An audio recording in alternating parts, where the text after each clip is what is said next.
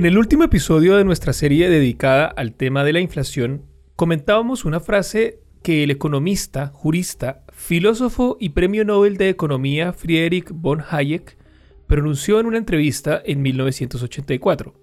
Escuchemos un fragmento de esa entrevista.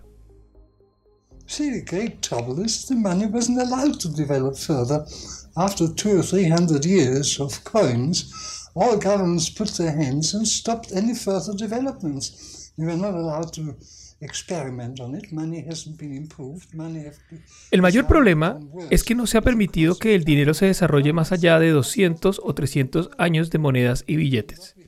Todos los gobiernos han metido sus manos para detener cualquier tipo de desarrollo. No se te permite experimentar con él. El dinero no ha sido mejorado, al contrario, el dinero se ha vuelto peor con el paso del tiempo.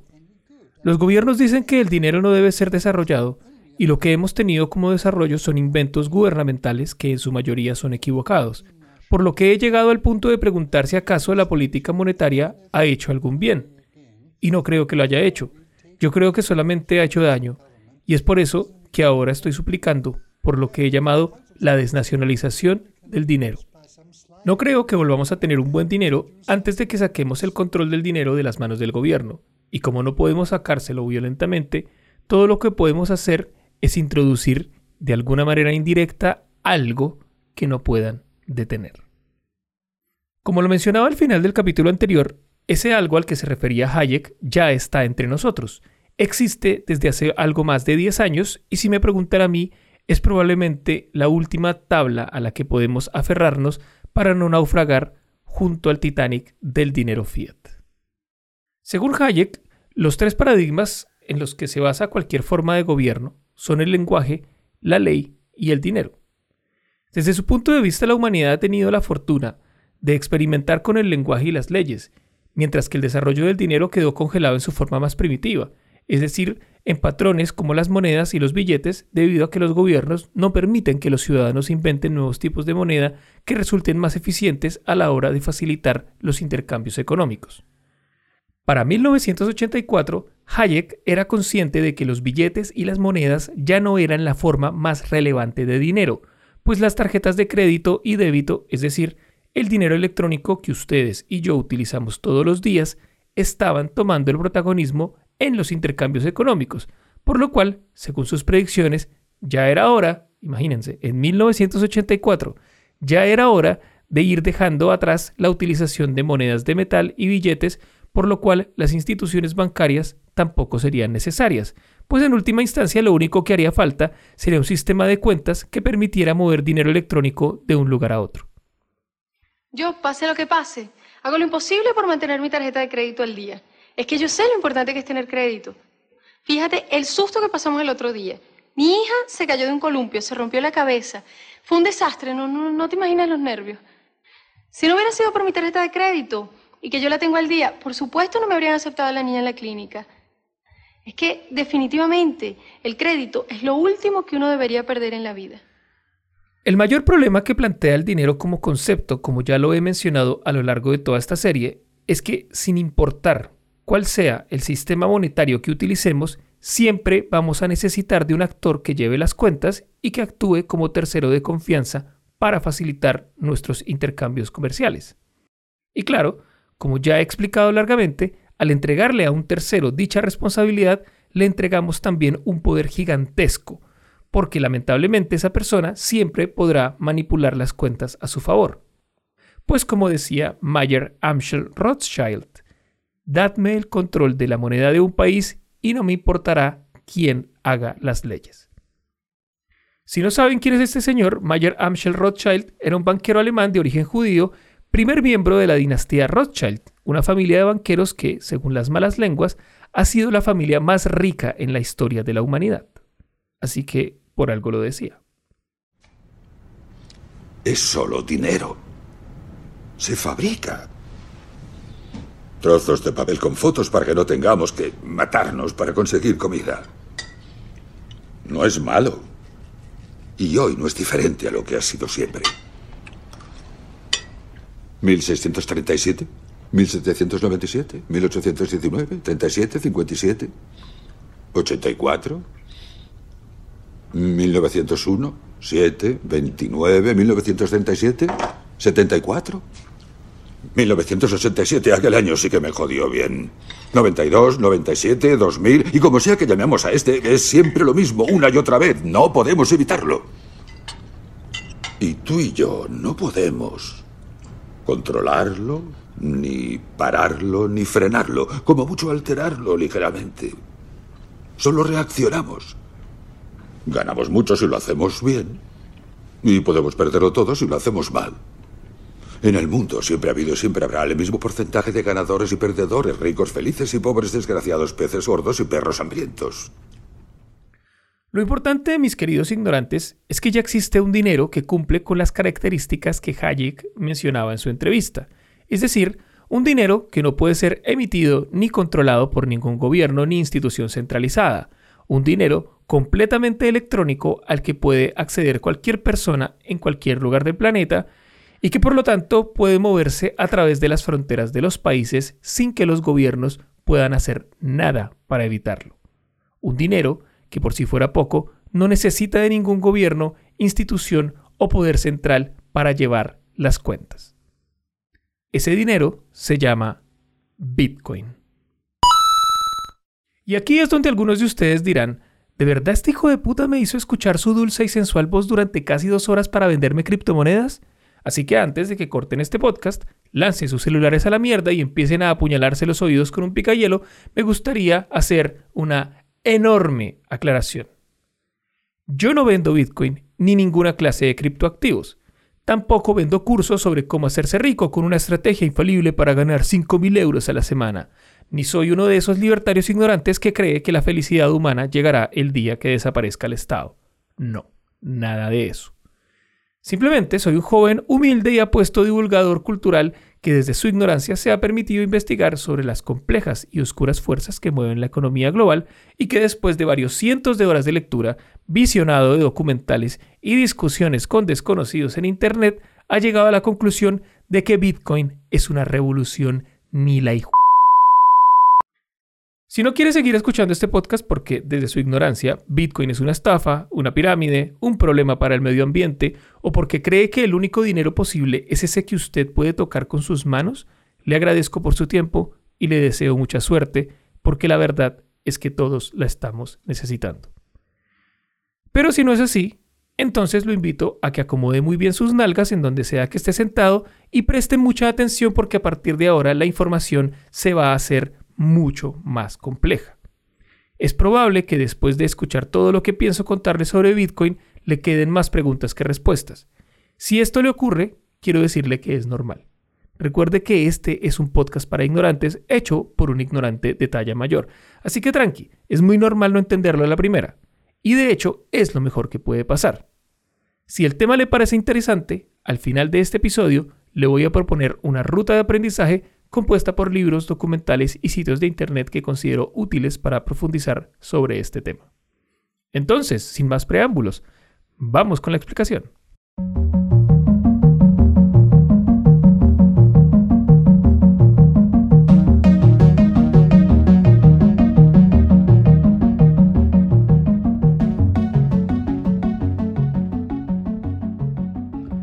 Para entender qué es Bitcoin, hablemos en primer lugar de su historia.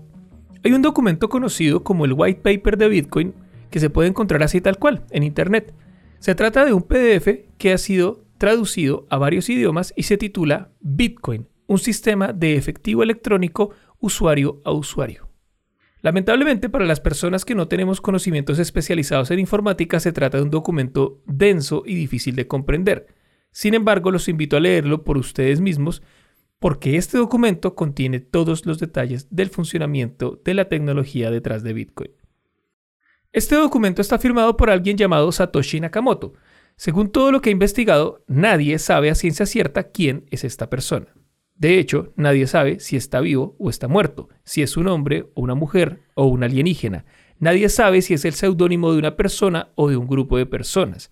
Hay gente que plantea que Satoshi Nakamoto nunca existió y que fue la CIA, el FBI, los Illuminati o el Pentavirato quienes inventaron Bitcoin. También hay gente que piensa que Satoshi Nakamoto es en realidad Elon Musk. Lo único que se sabe es que poco después de que Bitcoin entrara en funcionamiento, Satoshi Nakamoto desapareció sin dejar ningún tipo de rastro en Internet. Incluso, como les decía, hay personas que lo dan por muerto. Y aunque esto podría ser suficiente para descartar cualquier posibilidad de tomar en serio a Bitcoin, en mi opinión, el hecho de que nadie sepa quién es el tipo y de que haya desaparecido es una de las mejores cosas que le pudieron pasar a Bitcoin y más adelante les voy a explicar por qué. El white paper de Bitcoin apareció en octubre del 2008 y fue compartido por Satoshi Nakamoto a través de una lista de correos electrónicos conocida como la Cryptography Mailing List. Esta lista agrupaba a varias decenas de personas interesadas en la criptografía. Para quienes no lo sepan, la criptografía es un método de protección de la información y las comunicaciones mediante el uso de códigos, de modo que solo aquellos a quienes está destinada la información puedan leerla y procesarla. La criptografía existe desde mucho antes de la era de la informática y de hecho fue una de las primeras razones por las que los computadores se inventaron en primer lugar. A quienes no hayan visto la película El Código Enigma, los invito a verla, ahí queda clarísimo que para encriptar un mensaje no hace falta una computadora. De hecho, el sistema con el que opera Bitcoin es tan bacán que podría funcionar a punta de lápiz y papel. En ese caso sería una mierda de sistema, pero de que es posible, es posible. Pero bueno, ustedes se preguntarán, ¿cuál era la idea de este tipo? ¿Qué era lo que tanto secretaba Satoshi Nakamoto? Permítanme contarles. La idea de Satoshi era crear una red de pagos electrónicos de persona a persona en la que las transacciones estuvieran protegidas por criptografía. Hasta ahí, nada nuevo bajo el sol. Aparte de no tener un intermediario como Visa, Mastercard o cualquier clase de banco, este tipo de sistemas ya existían para el año 2008. Cualquiera de ustedes habrá mandado plata por Western Union, MoneyGram o PayPal, así que eso de tener una red de pagos por Internet no tiene nada de novedoso. Lo novedoso de Bitcoin es que la validación de las transacciones ya no dependería de ninguna empresa o poder centralizado, sino que, por el contrario, cualquier persona que quisiera prestar su computador para validar las transacciones podría hacerlo a cambio de una recompensa. De este modo, la solución de Satoshi no era dejar de usar intermediarios, sino delegar la responsabilidad de ser intermediario entre cientos de miles de personas.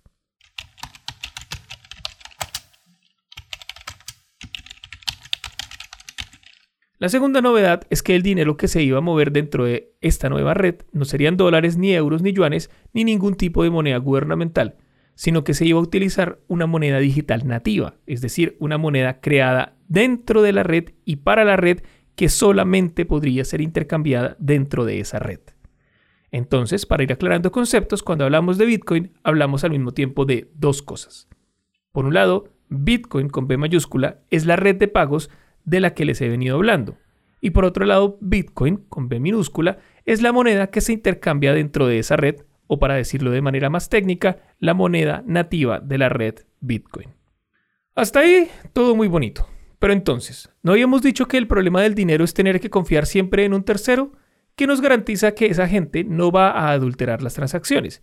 ¿Qué nos garantiza que esos validadores no van a inventar más Bitcoin para transferírselos a ellos mismos? ¿Qué nos garantiza que esos intermediarios no van a gastar la misma moneda dos veces o revertir las transacciones para extraer las monedas hacia sus oscuras manos? La respuesta a todas estas preguntas es la tecnología llamada blockchain. Pero qué coño. Blockchain, o en español cadena de bloques, no es un invento de Satoshi Nakamoto. Esta tecnología se inventó muchos años antes de 2008, pero Satoshi fue el primero en proponer su uso para la validación de transacciones monetarias. ¿Qué es blockchain y por qué facilita el trabajo de una red de pagos sin depender de un tercero? Hay varios ejemplos o metáforas que se utilizan para entender cómo funciona la cadena de bloques. Yo voy a utilizar el ejemplo del libro de contabilidad pero les recomiendo encarecidamente ver tantos videos en Internet como puedan para entender esta tecnología. La verdad es que una vez se entiende por completo, es realmente fascinante. Así que póngale cuidado a cómo yo entiendo la cosa. Habíamos dicho que en la red Bitcoin cualquier persona puede poner a disposición sus computadores para validar transacciones a cambio de una recompensa, ¿no? Bueno, pues entonces supongamos, para simplificar este ejemplo, que tenemos 10 computadores validando transacciones y que estos se encuentran en distintos lugares del mundo. Marruecos, Tailandia, Brasil, Noruega, donde quieran. Da lo mismo. Estos 10 computadores comparten el mismo libro de contabilidad y ese libro se actualiza en tiempo real página tras página. A cada página de este libro de contabilidad le vamos a llamar un bloque. ¿Un bloque de qué? Un bloque de transacciones. Entonces, en el momento en que una persona quiere enviarle, por decir algo, 10 bitcoins a otra, esa persona envía un mensaje a los 10 computadores que componen la red al mismo tiempo diciendo, hey, hola, soy yo, el señor X, quiero mandarle 10 bitcoins a la señora Y. Y los computadores anotan esa transacción junto a las demás transacciones que reciben. La capacidad de cada bloque o de cada página de este libro de contabilidad es de 2048 transacciones. 2048 es, por decir algo, la cantidad de renglones que tiene cada página de este libro. Entonces, cuando un bloque se completa, es donde empieza la pelea por la recompensa. Los dos los queremos. No tienen por qué competir entre ustedes dos. Repito, no tienen por qué competir entre ustedes dos. Oigan, llamo a Apu. Este viernes el equipo de Lisa va contra el equipo de Bart. Van a competir entre ustedes. Y no sean suaves solo porque son hermano y hermana. Quiero verlos pelear a los dos por el amor de sus padres. Duro, duro, duro, duro, duro, duro, duro, duro, duro, duro, duro, duro, duro. ¿Cómo funciona esta recompensa? Tenemos entonces a los 10 computadores con las 2048 transacciones anotadas. Cada uno las tiene anotadas en una hoja que todavía no se ha anexado al libro principal de Bitcoin, es decir, aún no se ha añadido a la cadena de bloques. ¿Por qué no se anota directamente en la cadena de bloques, sino que cada computador tiene sus transacciones anotadas aparte? Porque en el momento en que se añade una nueva página al libro, es decir, un nuevo bloque a la cadena, ese nuevo bloque queda anexado al libro de una sola vez y para siempre, las transacciones escritas en esa página no se pueden borrar ni revertir. Por esa razón, el computador que resulta elegido para anexar su bloque a la cadena, es decir, su página al libro, tiene derecho a anotarse una transacción para sí misma por un número determinado de bitcoins. Entonces, recapitulemos. Por un lado, tenemos a 2.048 personas que quieren mandarle bitcoins a otras 2.048 personas. Tenemos a 10 validadores con esas transacciones anotadas en una hoja, o sea, un bloque. Todos ellos quieren que sea su bloque el que finalmente se añada a la cadena, porque si son elegidos van a recibir su recompensa. ¿Cómo se elige al ganador? Bueno, a través de la siguiente tecnología que soporta Bitcoin, que es la prueba de trabajo. Resulta que cada hoja del libro, o en este caso cada bloque, tiene un número único que lo encadena a la página anterior y otro número único que lo encadena a la página siguiente. Se trata de un número larguísimo y difícil de encontrar que siempre empieza con una determinada cantidad de ceros. Entonces, para poder añadir una hoja al libro de contabilidad, los validadores tienen que superar una prueba matemática que consiste en ordenar de todas las formas posibles las 2048 transacciones dentro del bloque. Cada cambio que se hace en el orden de esas transacciones arroja un número aleatorio. Hay muy poquitos números que pueden encadenarse correctamente con el número de la última página escrita en el libro, por lo cual aquel validador que tenga el computador más potente será el que tenga más chances de encontrar el número correcto y por lo tanto tener el derecho de añadir su propia página al libro principal de Bitcoin. A esos validadores de transacciones dentro de la red Bitcoin se les conoce como mineros, porque la única manera de crear nuevos Bitcoin es mediante ese proceso que acabo de describir. Crear un nuevo bloque válido para la red Bitcoin es un proceso que usa electricidad de manera intensiva, igual que la minería de cualquier metal. De ahí viene su nombre. Los mineros comprueban que las transacciones sean realizadas, certifican que nadie use dos veces la misma moneda o introduzca monedas falsas en la red y a cambio reciben una recompensa de nuevos Bitcoin cada vez que consiguen añadir un nuevo bloque a la cadena. Ese proceso completo de crear un bloque ocurre aproximadamente cada 10 minutos, pues la dificultad de resolver la operación matemática para encontrar el bloque válido aumenta entre más computadores estén conectados a la red y disminuye si es que estos computadores se desconectan. Y aquí ustedes dirán, bueno, pero si esta gente puede crear nuevos bitcoins validando transacciones, pues sería la misma cosa que hacen los bancos centrales cuando imprimen dinero nuevo, ¿o no? Pues no, resulta que no. Según el protocolo diseñado por Satoshi Nakamoto, la red Bitcoin solamente podrá producir un máximo de 21 millones de bitcoins y nada más que eso. Además, la cantidad de bitcoins que se pueden producir por cada bloque, es decir, la recompensa que reciben los mineros, se reduce a la mitad cada 210.000 bloques, cosa que ocurre más o menos cada cuatro años. Cuando la red Bitcoin entró en funcionamiento, se generaban 50 nuevos Bitcoins cada 10 minutos. Después del primer halving, que es como se le conoce al momento en que la recompensa se reduce a la mitad, cosa que sucedió por primera vez en el año 2012, la red Bitcoin generaba 25 nuevos Bitcoins cada 10 minutos.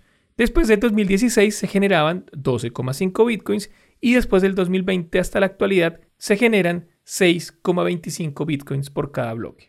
Después de abril del año 2024 se generarán 3,125 bitcoins cada 10 minutos y así hasta que sea emitido el último bitcoin, cosa que, según estos cálculos, ocurrirá en el año 2140. En este momento ya se encuentran en circulación dentro de la red más del 90% de los bitcoins que existirán, es decir, algo más de 19 millones de monedas. Esta, mis queridos amigos, es la razón por la que el precio de cada Bitcoin subió desde los 2 o 3 dólares que costaba a principios de la década pasada hasta los casi 70 mil dólares que llegó a costar el año pasado. Actualmente, el precio de Bitcoin fluctúa en el rango de los 20 mil dólares por unidad, pero según los cálculos de varios analistas, en los próximos 10 años, el precio de cada Bitcoin podría llegar a moverse en el rango de los 250 mil a los 500 mil dólares por unidad. Y aquí ustedes podrán decir, bueno, pero con esos precios es mentira que cualquiera puede acceder a la red Bitcoin. ¿Cuánta gente tiene 20 mil dólares para comprarse un Bitcoin? Bueno, pues resulta que cada unidad de Bitcoin se puede dividir en 100 millones de partes. Cada una de esas partes se denomina Satoshi. De manera que si cada Bitcoin vale 20 mil dólares y usted quiere comprar 20 dólares en Bitcoin, pues con esos 20 dólares le alcanza para comprar 0,0001 Bitcoins o lo que es lo mismo, unos 100.000 satoshis. De manera que sí, cualquiera puede acceder a la red y comprar la cantidad de Bitcoin que se pueda permitir.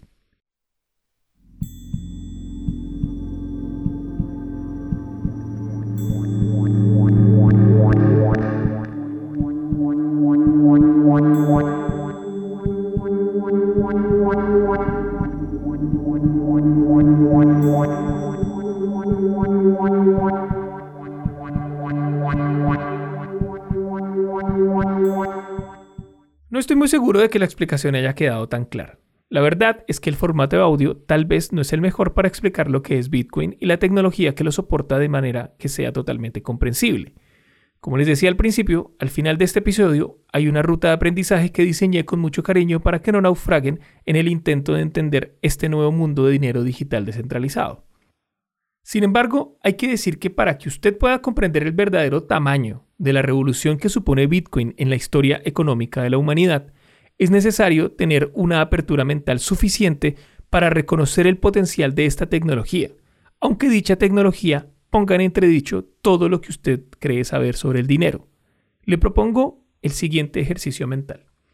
Imagine que no estamos en el año 2022, sino en 1992 y alguien le dice que deje de perder plata mandando cartas al extranjero, que hay una forma de mandar cartas electrónicas por computador a cualquier persona en cualquier lugar del mundo a un costo cercano a cero, que la tecnología todavía está en desarrollo, que todavía no la usa mucha gente, pero que dicha tecnología puede convertirse en la forma dominante de comunicación a nivel internacional y que puede cambiar para siempre nuestra forma de trabajar, de ganar dinero y entender el mundo.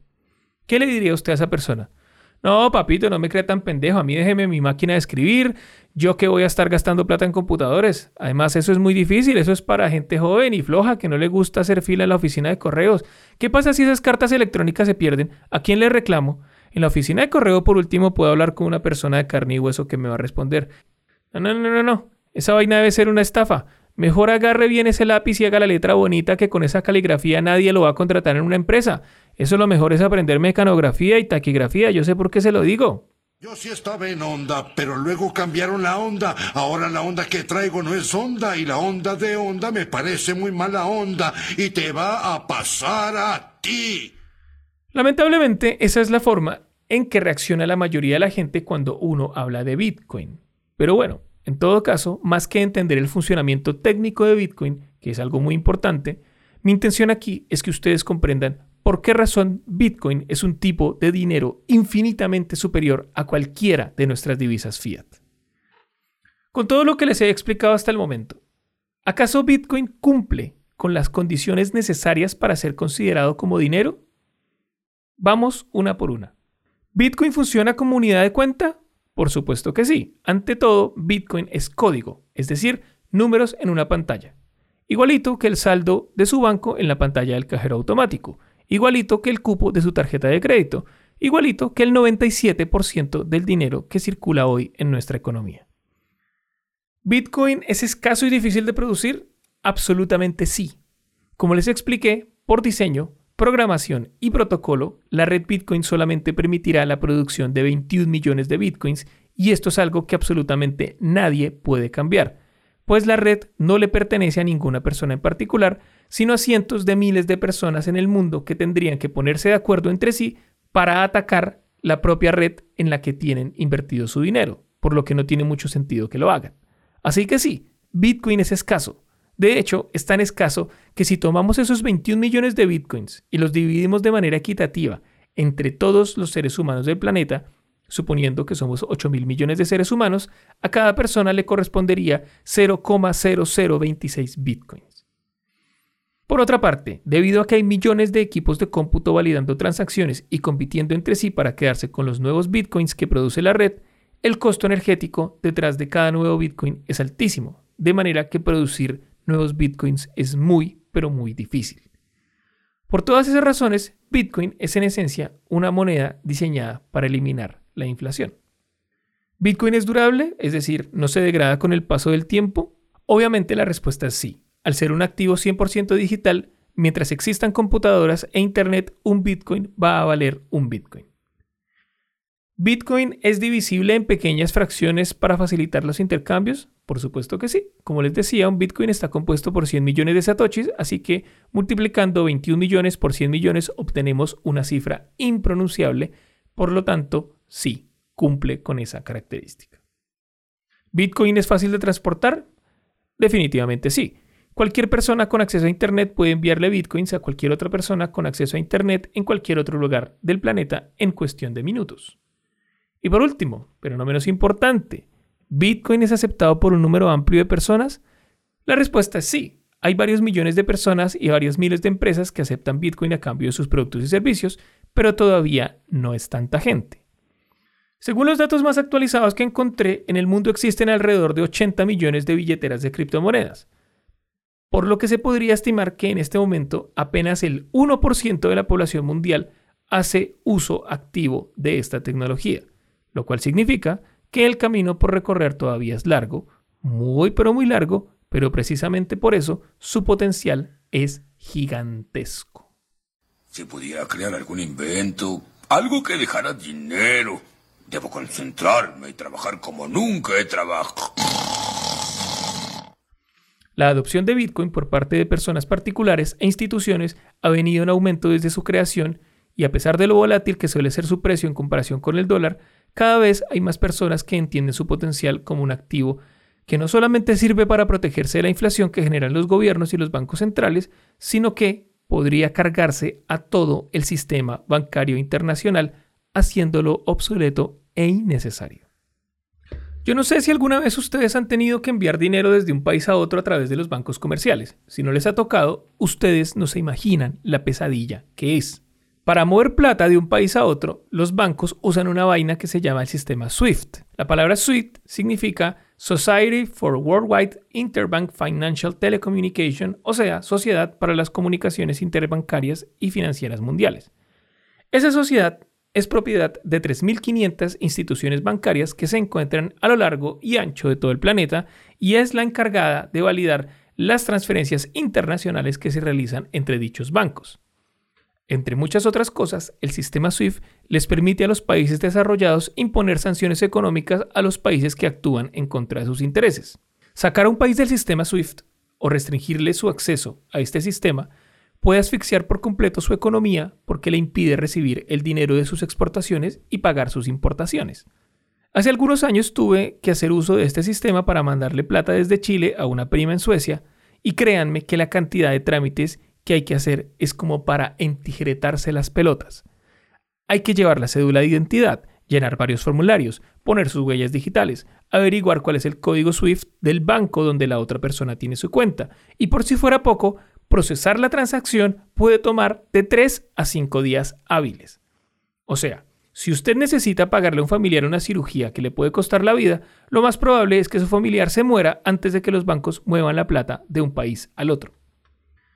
Piensen en lo ridículo que suena todo esto.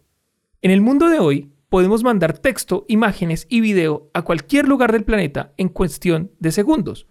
Pero si quiero mandarle a mi abuela 100 dólares para la cena de Navidad, resulta que no, que toque ir a un banco o a una casa de cambios. Cualquier día del año, a cualquier hora del día, yo puedo acceder a una película en ultra alta definición HD 4K 3D que está alojada en un servidor en Estados Unidos y la veo de una en tiempo real. Pero si quiero mandar 5.000 euros desde Alemania hasta Colombia a través de un banco, tengo que ir a una sucursal de lunes a viernes entre las 9 de la mañana y las 2 de la tarde, hacer la fila, hablar con el cajero, llevar la cédula, poner la firma y la huella, y esperar tres días hábiles a que los bancos autoricen la transferencia. Y lo peor de todo es que de esos 5.000 euros a mi abuela le van a llegar como 4.700 porque las comisiones que estos hijueputas cobran por ese servicio son una brutalidad. ¿Cómo es posible esta mierda en el año 2022? No, no soy material en los hueones yo. Yo me voy, me voy. Con Bitcoin, esa misma transacción puede tardar entre 0 y 10 minutos y la comisión le puede costar entre 10 y 20 euros, que además no se los va a robar un puto banquero parásito, sino que van a parar al bolsillo de alguna persona o empresa anónima que está invirtiendo un montón de plata en electricidad y equipos de cómputo para validar su transacción y la de millones de otras personas. Y además lo hace todos los días del año, 24 horas al día, los 7 días de la semana. ¿Cómo lo vio? ¿Cree usted que vale la pena asomarse a la ventana y enterarse del futuro de las finanzas o prefiere aferrarse a los papelitos de colores que el gobierno de su país imprime a mansalva cada vez que se le para la raja? ¿Eh? ¿Eh? Como ven mis queridos ignorantes, a través de la criptografía, la cadena de bloques y la prueba de trabajo, Bitcoin resuelve todos los problemas del dinero fiat por dos razones. Número uno, le quita el poder a los gobiernos y a los bancos centrales de emitir moneda a lo loco, porque su política monetaria está definida desde su protocolo original.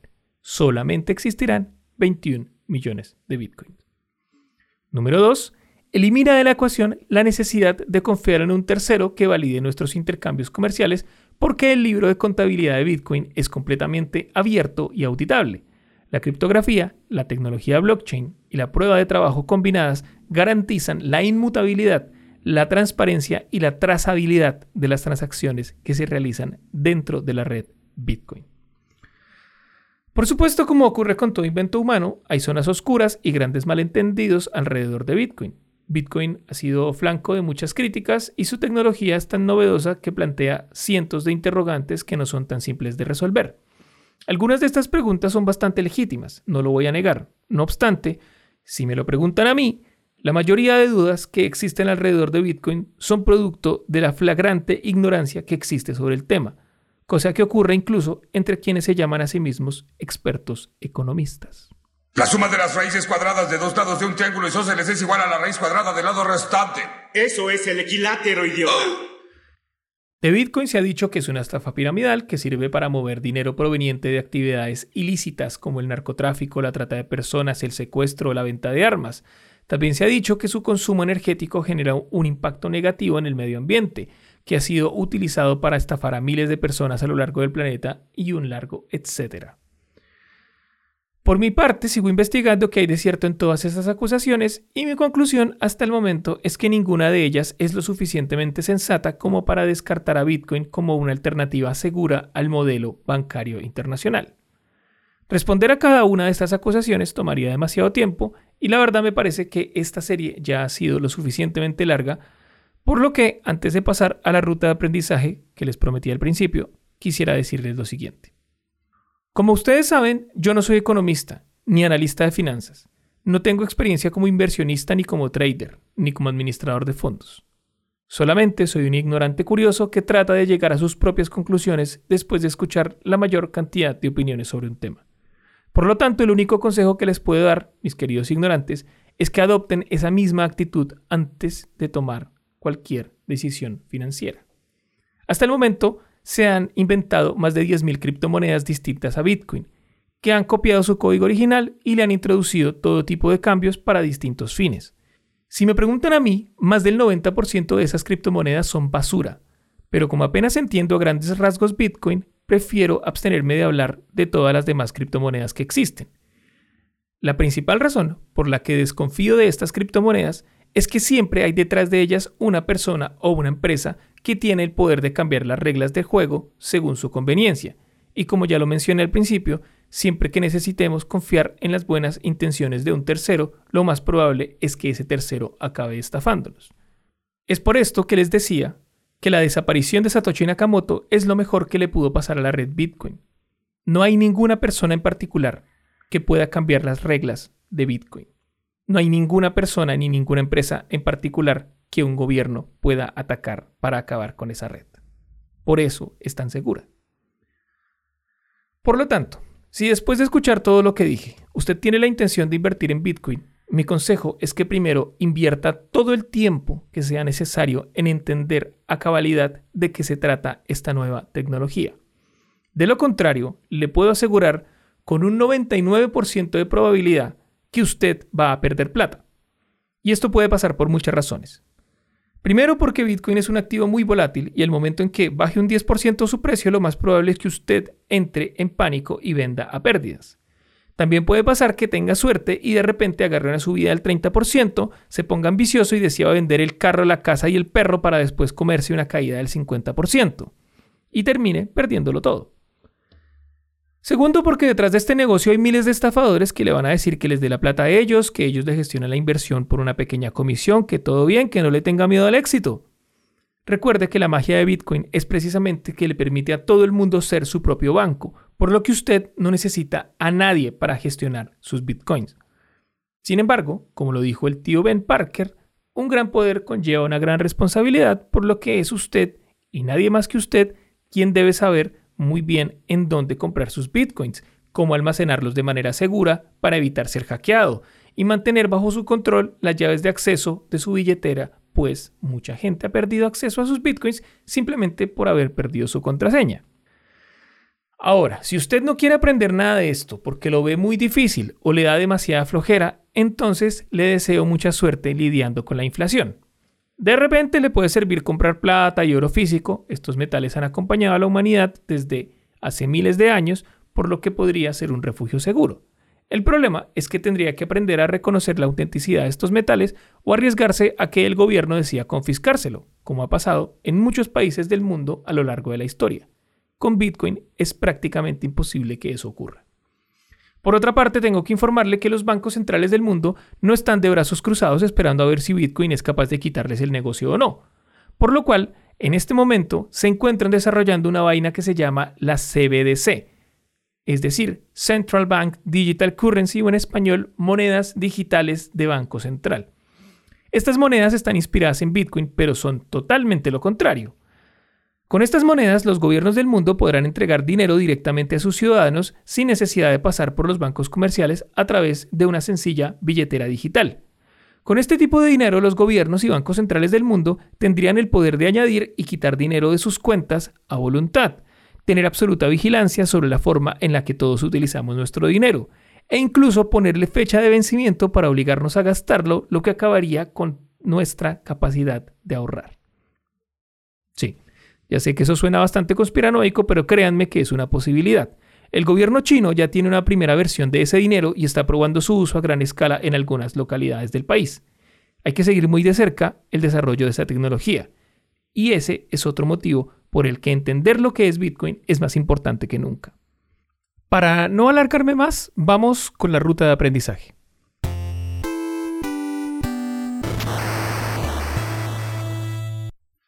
Todos los recursos que voy a mencionar se encuentran de manera gratuita en Internet y 100% en español, a excepción de algunos libros que tendrían que comprar o conseguir en una biblioteca. Comencemos por los libros. Les recomiendo leer el libro Economics, cómo funciona la economía y cómo no en palabras e imágenes, escrito por Michael Goodwin e ilustrado por Dan Burr. Este libro es una verdadera joya para entender de manera simple y divertida la historia de la economía desde el Renacimiento hasta nuestros días. Si usted no tiene mayores nociones sobre economía, este libro es para usted. De verdad que es muy útil para comprender las posturas de las distintas escuelas del pensamiento económico y la forma en que sus ideas han ido moldeando la historia mundial. El segundo libro que me gustaría recomendarles es El patrón Bitcoin, la alternativa descentralizada a los bancos centrales del economista Saifidean Amus. La décima edición de este libro tiene un prólogo de Michael Saylor. Michael Saylor es el CEO de MicroStrategy, una empresa que ha invertido cientos de millones de dólares en Bitcoin desde el año 2020. En ese prólogo, Michael Saylor explica cómo fue que en medio de las primeras cuarentenas, él y su equipo de análisis llegaron a la conclusión de que Bitcoin era el mejor activo en el que podían invertir su liquidez para protegerse de la recesión que vendría después de la pandemia. Curiosamente, a pesar de llamarse El patrón Bitcoin, este libro de lo que menos habla es de Bitcoin. Su autor se ocupa de explicar de manera muy detallada el funcionamiento del dinero a lo largo de la historia y la enorme diferencia que existe entre una economía gobernada por el dinero sólido y una economía en la que reina el dinero fiat. De este libro saqué la historia del capitán David O'Keefe en la isla de Yap, así que de verdad se los recomiendo un montón. Por el lado de los audiovisuales me gustaría recomendarles los videos explicativos sobre el dinero y sobre Bitcoin que hay en el canal de la empresa Magic Markers en YouTube. Estos videos, además de ser cortos animados, y servirme de inspiración para hacer este podcast son muy útiles para explicarle a su abuelito Marcos y a su tía Miriam de qué carajos está hablando cuando se entusiasme con este tema. Les dejo los enlaces en la descripción. También les recomiendo ver la película The Big Short, traducida al español como La Gran Apuesta. Esta película, dirigida por Adam McKay, muestra el recorrido de una serie de inversionistas de Wall Street que predijeron la crisis inmobiliaria del 2008. Adam McKay es el productor ejecutivo de la serie Succession de HBO, que si no la han visto, mis queridos ignorantes, los invito a que la busquen, es pura calidad. En relación con este tema, también les recomiendo ver el documental Inside Job, traducido al español como Trabajo Confidencial o también como Dinero Sucio. Este documental muestra cómo los banqueros, gestores de fondos y reguladores gringos estaban plenamente conscientes de la burbuja inmobiliaria que estaban creando antes del año 2008 y la manera en que se ultra forraron después de que colapsara el mercado de la vivienda norteamericano. En relación con Bitcoin les recomiendo ver los siguientes documentales. 1. Bitcoin, el fin del dinero tal y como lo conocemos. 2. The Bitcoin Dilemma. 3. Criptotopía. Todos estos están en YouTube, están subtitulados en español. Les dejo los enlaces en la descripción. Esos documentales son interesantes porque entrevistan a personas que están a favor y en contra de Bitcoin, además de explicar el funcionamiento de la tecnología con animaciones que dejan muy claro cómo funciona la cosa. Por el lado de la gente que analiza el precio de Bitcoin en Internet, Debo decirles que hay varios cientos y la mayoría de ellos son unos vendehumo que no hacen otra cosa que especular y meter pánico. Después de ver a muchos de ellos y aburrirme con los títulos que hacen para simplemente generar euforia o pánico, solamente me atrevería a recomendar que sigan dos canales en YouTube que hacen análisis todas las semanas y en los que de verdad se aprende un montón. El primero es el canal Bitcoin al Día del economista español Miguel Ángel González. El segundo es el canal Bitcoin y Criptos del colombiano Juan Rodríguez. También veo a veces los análisis económicos de los economistas españoles Marc Vidal, Juan Ramón Rayo y José Luis Cava. No siempre estoy de acuerdo con lo que dicen, pero al menos me parece que saben de lo que hablan. Les va a pasar en algún momento que después de ver todos estos videos en YouTube, el algoritmo va a enloquecer y les va a recomendar un montón de miles de canales y videos y ahí es donde aparecen los estafadores y los vende humo, así que les recomiendo ver todo esto siempre con pinzas y desde una perspectiva crítica. Oye, muchacho, ¿quieres hacerte millonario muy rápido? Dicen que el Ethereum va a subir como la espuma. No, serio, ¿cuánto cuesta? Y eso sería todo, señoras y señores, niños y niñas, jóvenes y jóvenes, ignorantes e ignorantas del mundo. Hemos llegado al fin de esta serie. Si creen que este contenido le puede servir a más gente, les pido por favor lo compartan con sus familiares y amigos. La inflación es un problema sistémico que nos afecta a todos y creo que no hay otra manera de salvarnos de la que se nos viene que no sea aceptar nuestra propia ignorancia y desde ahí empezar a conocer e investigar.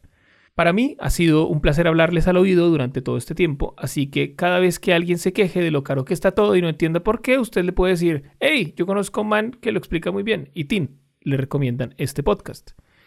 Esa, creo yo, es la mejor manera en la que pueden retribuir todo el tiempo y esfuerzo que he invertido en hacer este contenido. Les recuerdo que pueden seguirme en Instagram como arroba culto a la ignorancia o escribirme directamente al correo culto a la ignorancia arroba gmail.com. Hasta la próxima.